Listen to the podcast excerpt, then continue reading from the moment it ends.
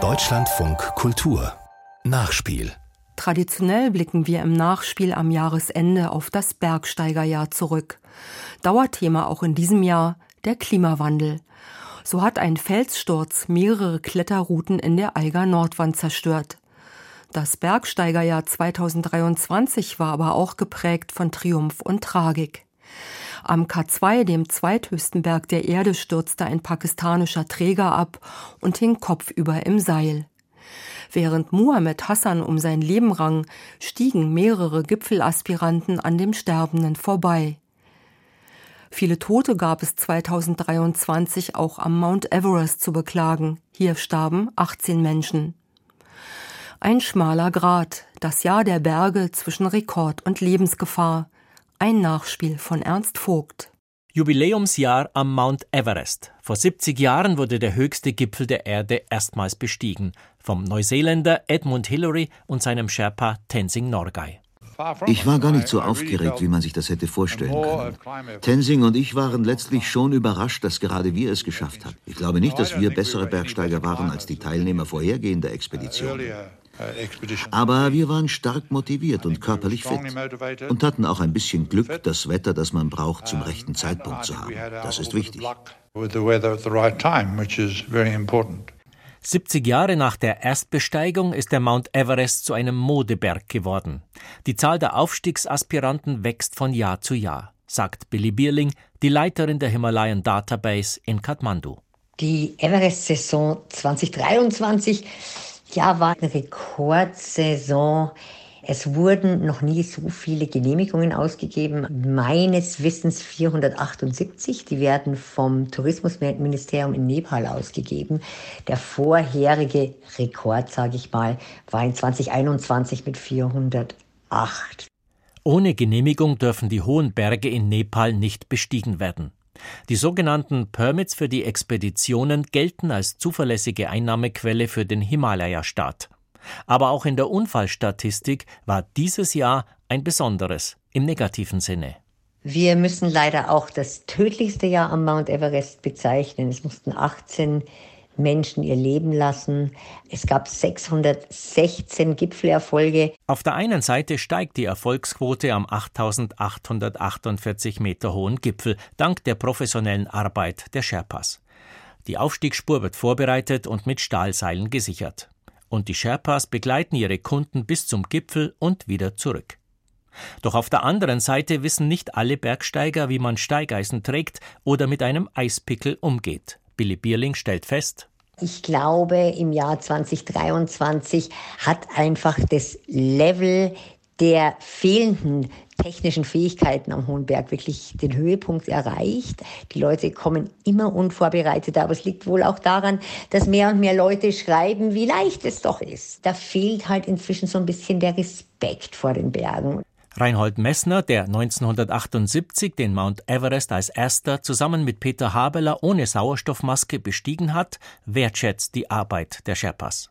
Aber er sieht in der Anlage der Aufstiegsspur und der Seilversicherung bis zum Gipfel eine wesentliche Erleichterung für die Alpinisten.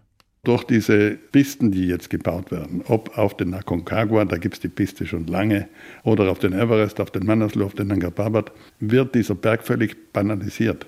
Es wird nicht mehr in Eigenverantwortung gestiegen, sondern es wird zuerst präpariert, versehen mit Sauerstoffdepots, Lagern, äh, Köchen, Ärzten, Bergführern.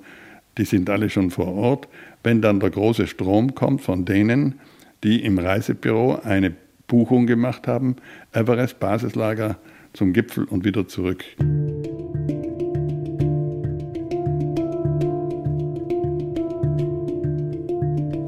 Rekorde und lebensgefährliche Aktionen lagen im Bergsteigerjahr 2023 sehr nah beieinander. Die höchsten Gipfel im Himalaya sind teilweise zu Rekordschauplätzen geworden, mit großer Faszination und hohen Risiken. Schlagzeilen gemacht hat die Bestleistung der norwegischen Bergsteigerin Kristin Harila. Am 27. Juli hat die 37-Jährige auf dem Gipfel des K2 ihren Weltrekord vermeldet alle 14 Achttausender in drei Monaten und einem Tag geschafft zu haben. Der Nepalese Nirmal Purja hatte vor vier Jahren mehr als doppelt so lange gebraucht, nämlich sechs Monate und sechs Tage. Die Himalaya-Expertin Billy Bierling sagt, man könne die Leistung der Norwegerin nicht mit ihren Vorgängerinnen wie der österreichischen Höhenbergsteigerin Gerlinde Kaltenbrunner vergleichen, die keinen zusätzlich mitgeführten Sauerstoff verwendet hat. Die Christine hat Flaschensauerstoff genommen, sie hatte den Tenjin Lama dabei, ein sehr starker Sherpa. Sie ist zwischen den Basislagern mit dem Helikopter geflogen. Aber ich ziehe meinen Hut vor ihr. Ich finde, sie ist körperlich wahnsinnig stark und vor allen Dingen mental. Doch der Erfolg der Norwegerin wird getrübt durch den Tod des 27-jährigen pakistanischen Hilfsträgers Muhammad Hassan. Dieser war zur selben Zeit am K2, dem zweithöchsten Berg der Erde. Am sogenannten Flaschenhals, einer besonders gefährlichen Stelle, war er offenbar ausgerutscht und mit den Füßen kopfüber im Seil hängen geblieben. Er wurde zwar wieder hochgezogen, aber letztlich starb Muhammad Hassan an der Unglücksstelle auf ca. 8000 Meter Höhe. Es gibt Videos, die zeigen, wie Bergsteiger auf dem Weg zum Gipfel über den Verunglückten steigen. Viele, die die Bilder sahen, reagierten empört dass da tatsächlich dann 10, 20, 30, 40, 50, 60, 70 Leute drüber steigen, das ist schockierend. Sagt Extremkletterer Alexander Huber aus dem Berchtesgadener Land. Er hat eine ähnliche Situation vor einem Jahr am Shivling in Nordindien erlebt, konnte dort aber das Leben des höhenkranken Basecamp-Managers retten. Das große Drama um Muhammad Hassan war, so Alexander Huber, dass an jenem Tag kein starker Bergsteiger bzw. Bergretter vor Ort war. Wenn jemand Hilfe braucht, dann hat man alles in Bewegung zu setzen, um dieses Leben zu sichern. Und das hätte natürlich bedeutet, wenn irgendjemand von uns dort angekommen wäre, der hätte sich darum gekümmert und für alle Nachkommenden wäre die einzige logische Konsequenz gewesen, alle müssen absteigen, alle müssen jetzt schauen, dass wir den da runterbringen. Eine ähnliche Einschätzung gibt der erfahrene 8000er Mann Reinhold Messner. Ich will dann niemand einen Vorwurf machen, aber dass Menschen über einen sterbenden Bergsteiger hinwegsteigen und nicht stehen bleiben, um zu helfen, weil jeder denkt, kommen ja noch 50 hinter mir die werden schon irgendwas tun. Da fehlt einfach absolut die Empathie und der Egoismus im letzten Moment, bevor es zu spät ist, zum Gipfel zu kommen, lässt diese Handlung zu. Auch der offizielle Bericht der Untersuchungskommission zum Unfallhergang kann durchaus kritisch verstanden werden. Dort heißt es, alle Bergsteiger waren nur auf ihren lang ersehnten Gipfelsturm konzentriert, alle Expeditionsmitglieder hatten einen Tunnelblick so dass sich nur wenige darauf konzentrierten, ihn zu retten, aber es war dafür auch schon ziemlich spät. Für den verunglückten Hochträger, einen dreifachen Familienvater, war es die erste 8000er Expedition. Außerdem sei er unzureichend ausgerüstet gewesen. Ein Drama mit tödlichem Ausgang. Die Frauen und Männer, die an der Unglücksstelle vorbeigegangen waren, feierten auf dem Gipfel ihren Erfolg. Christine Harila war am Ziel. Eine neue Bestleistung, alle 14 8000er in 92 Tagen erklommen zu haben. Alexander Huber sieht es kritisch. Die Christine Harila mit ihrem Rekord mit K2 und den ganzen 8000ers, also das ist ein Pyrrhussieg. Auch wenn natürlich gesagt wird, dass sie versucht hat zu helfen. Aber am Ende hat sie sich doch für den Gipfel entschieden. Ich kann nur sagen, so funktioniert das Bergsteigen nicht. Der Südtiroler Bergführer Hans-Peter Eisentle, der selbst an mehreren Achttausendern unterwegs gewesen war, analysiert. Mit diesem zufälligen Tod dieses Hochträgers hat sie sich eigentlich ihr selbstgestelltes Lebenswerk fast kaputt gemacht. Die Aufmerksamkeit der Öffentlichkeit war viel mehr fokussiert auf diese Tragödie als auf diesen Weltrekord.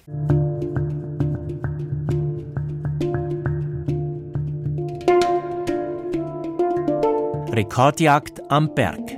Selten wurde das der Öffentlichkeit so drastisch vor Augen geführt wie am 7. Oktober an der Shishapangma, 8027 Meter hoch. Zwei Amerikanerinnen am selben Berg unterwegs nach dem Motto höher, schneller, weiter. Anna Gutu und Gina Marie Rugitlo wollten in der Rangliste ganz oben stehen. Es ging um den Titel Wer hat als erste Amerikanerin alle 14 Achttausender bestiegen? Billy Bierling die Leiterin der Himalayan Database, resümiert. Die Gina hatte dann, glaube ich, wirklich alles in allem sieben Sherpas und war aber dann nur noch mit dem Tenjin Lama Richtung Gipfel unterwegs. Und die waren schon kurz unterm Gipfel und oder 200 Meter und sie haben an der Seite eine Lawine untergehen sehen. Aber sie wussten nicht, dass die Anagutu und der Mingmar Sherpa und es war noch ein Sherpa dabei, auch auf dem Weg Richtung Gipfel waren. Und sie hatten also, glaube ich, wirklich keine Ahnung, dass diese Lawine diese drei Menschen weggespült hat. Der zweite Sherpa konnte sich dann befreien. Die Anaguto und Mingmar sind ums Leben gekommen und dann kurze Zeit später war weiter oben nochmal eine Lawine, die dann die Gina Maria und den Tenzin Lama in den Tod gerissen hat. Die bittere Bilanz dieses sinnlosen Wettbewerbs, vier Tote im Endspurt zum Gipfel.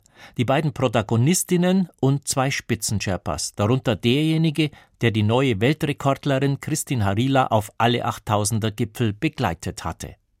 Billy Bierling und Reinhold Messner sind sich einig.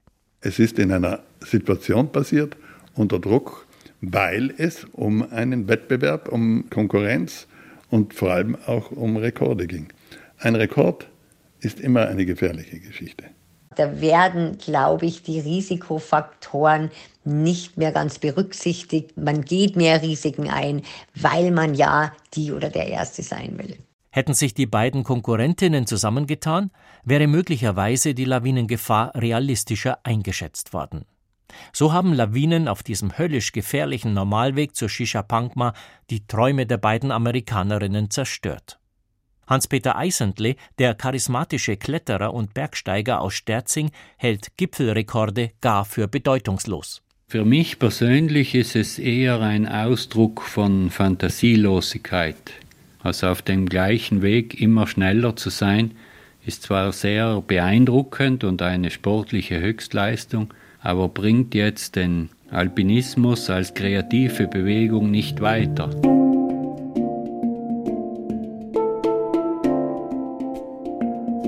Welche Auswüchse das Thema Rekorde annehmen kann, zeigte sich in der Debatte um Reinhold Messners 14 8000er. Der deutsche Bergchronist Eberhard Jurgalski behauptet, dass Messner und seinem Seilpartner Hans Kammerlander fünf Höhenmeter zum Gipfel der Annapurna gefehlt hätten. Das Guinness-Buch der Rekorde hat Messner daraufhin den Titel aberkannt, als erster alle 14 8000er bestiegen zu haben. Reinhold Messner konterte, dass er nie einen Rekord beansprucht hätte und dass man ihm deshalb auch keinen aberkennen könne. Der Wertrekord gehört nicht zum traditionellen Bergsteigen und ich werde alles tun, nie mehr in irgendeinem Guinness-Buch zu stehen, weil das hat mit meinem Bergsteigen nichts zu tun. Mehr noch, es ist ein absoluter Widerspruch. Für Billy Bierling von der Himalayan Database, die so etwas wie die Bibel der 8000er Chronisten ist, haben die fünf Höhenmeter noch dazu in einer Zeit ohne GPS keine Relevanz. Die erste Person, die alle 14 8000er bestiegen hat und noch dazu ohne Flaschensauerstoff, ist Reinhold Messner. Also da gibt es für mich überhaupt gar keine Debatte.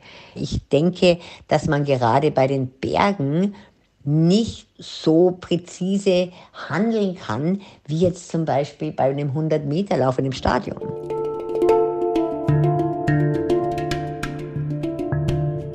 Die Extrembergsteiger aus den Alpenländern haben sich längst von den höchsten Gipfeln der Erde verabschiedet.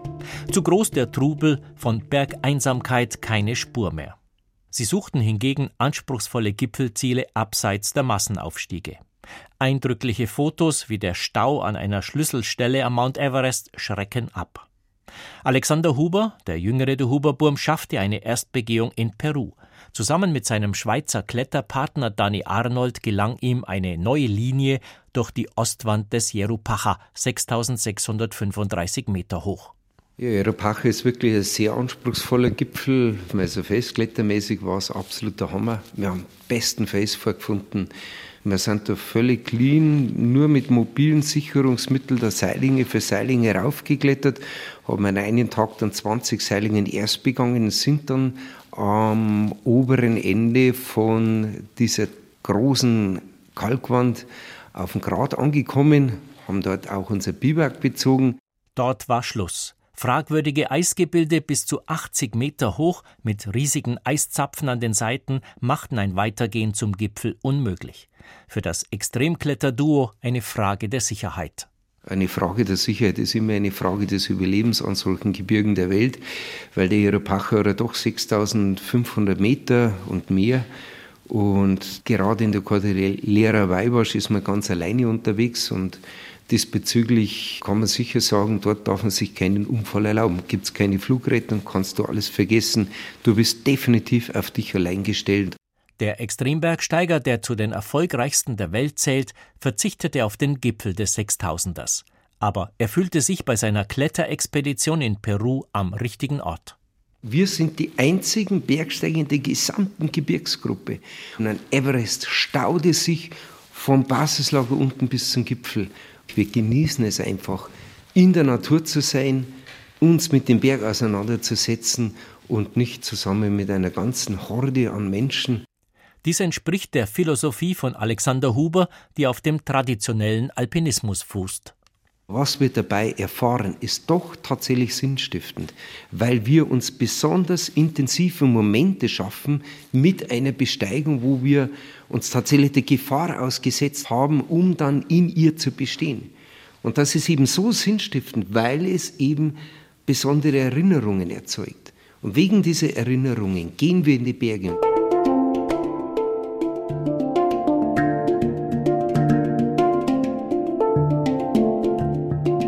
Von einem ungemein starken Erlebnis spricht auch Simon Messner. Dem Sohn von Reinhold Messner ist im vergangenen Sommer etwas ganz Besonderes gelungen. Die Erstbesteigung des 7000ers Yennamandu Kangri im Karakorum.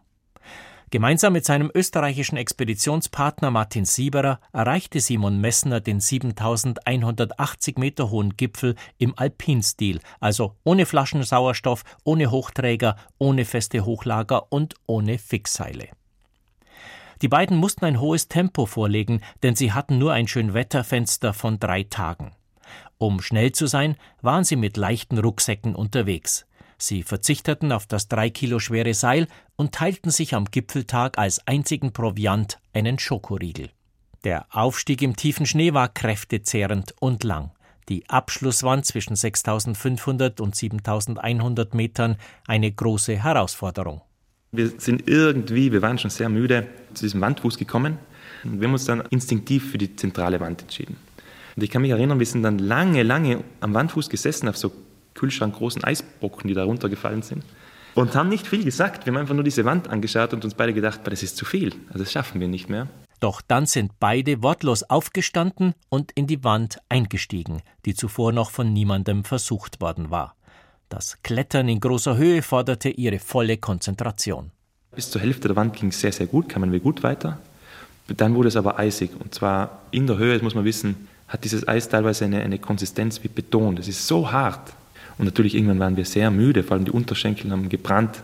Die Herausforderung, einen entlegenen, über 7000 Meter hohen Gipfel in Pakistan als erster Mensch zu betreten, übt auf Simon Messner eine besondere Faszination aus.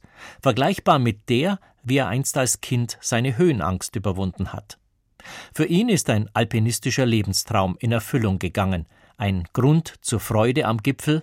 Ich glaube, um sich wirklich zu freuen, ist man einerseits zu müde vielleicht, aber Gipfelglück. Ich würde eher sagen, eine sehr tiefe Erleichterung, dass es nicht mehr weitergeht. Es war ein Aufbruch ins Ungewisse, in eine Region, die keiner der beiden Bergsteiger vorher gekannt hatte. Anerkennung für diese Leistung zollt der große Südtiroler Kletterer Hans-Peter Eisendle. Also eine Erstbesteigung von einem unbestiegenen Berg auf einer neuen Route, das ist eigentlich der Inhalt vom Bergsteigen.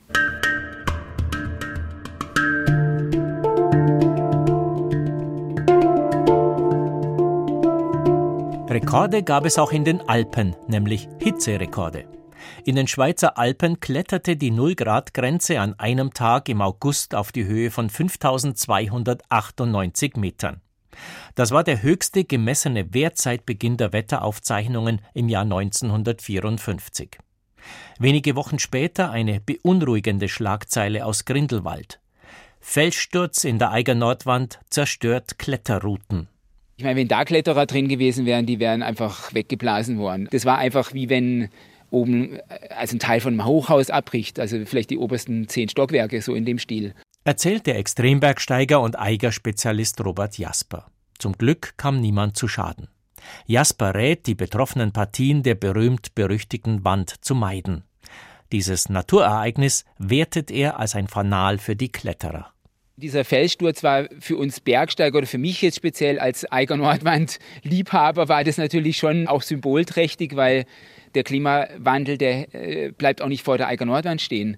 Die Folgen von Erwärmung und Klimaveränderung spüren nicht nur die Profikletterer, die sich in steile Wände vorwagen, sondern auch Normalbergsteiger.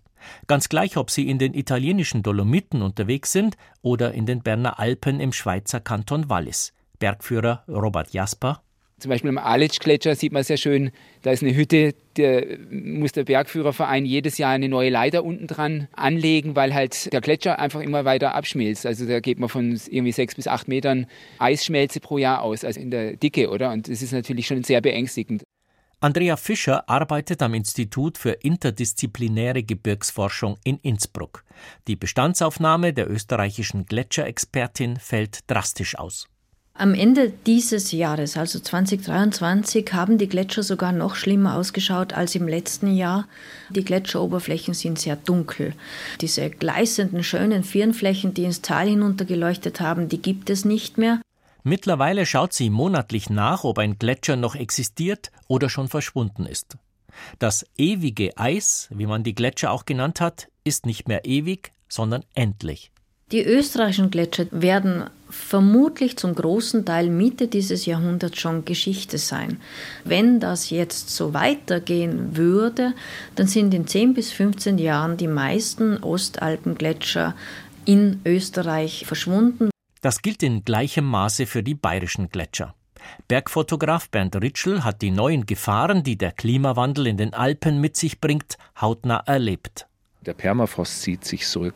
Ich habe so unfassbaren Steinschlag erlebt die letzten Jahre. Im Breitlintal letzten Sommer sind uns schrankgroße Teile entgegengekommen. Also nicht irgendwie faustgroß, Schrank- und Kühlschrankgroße Brocken sind die Wände runtergepoltert.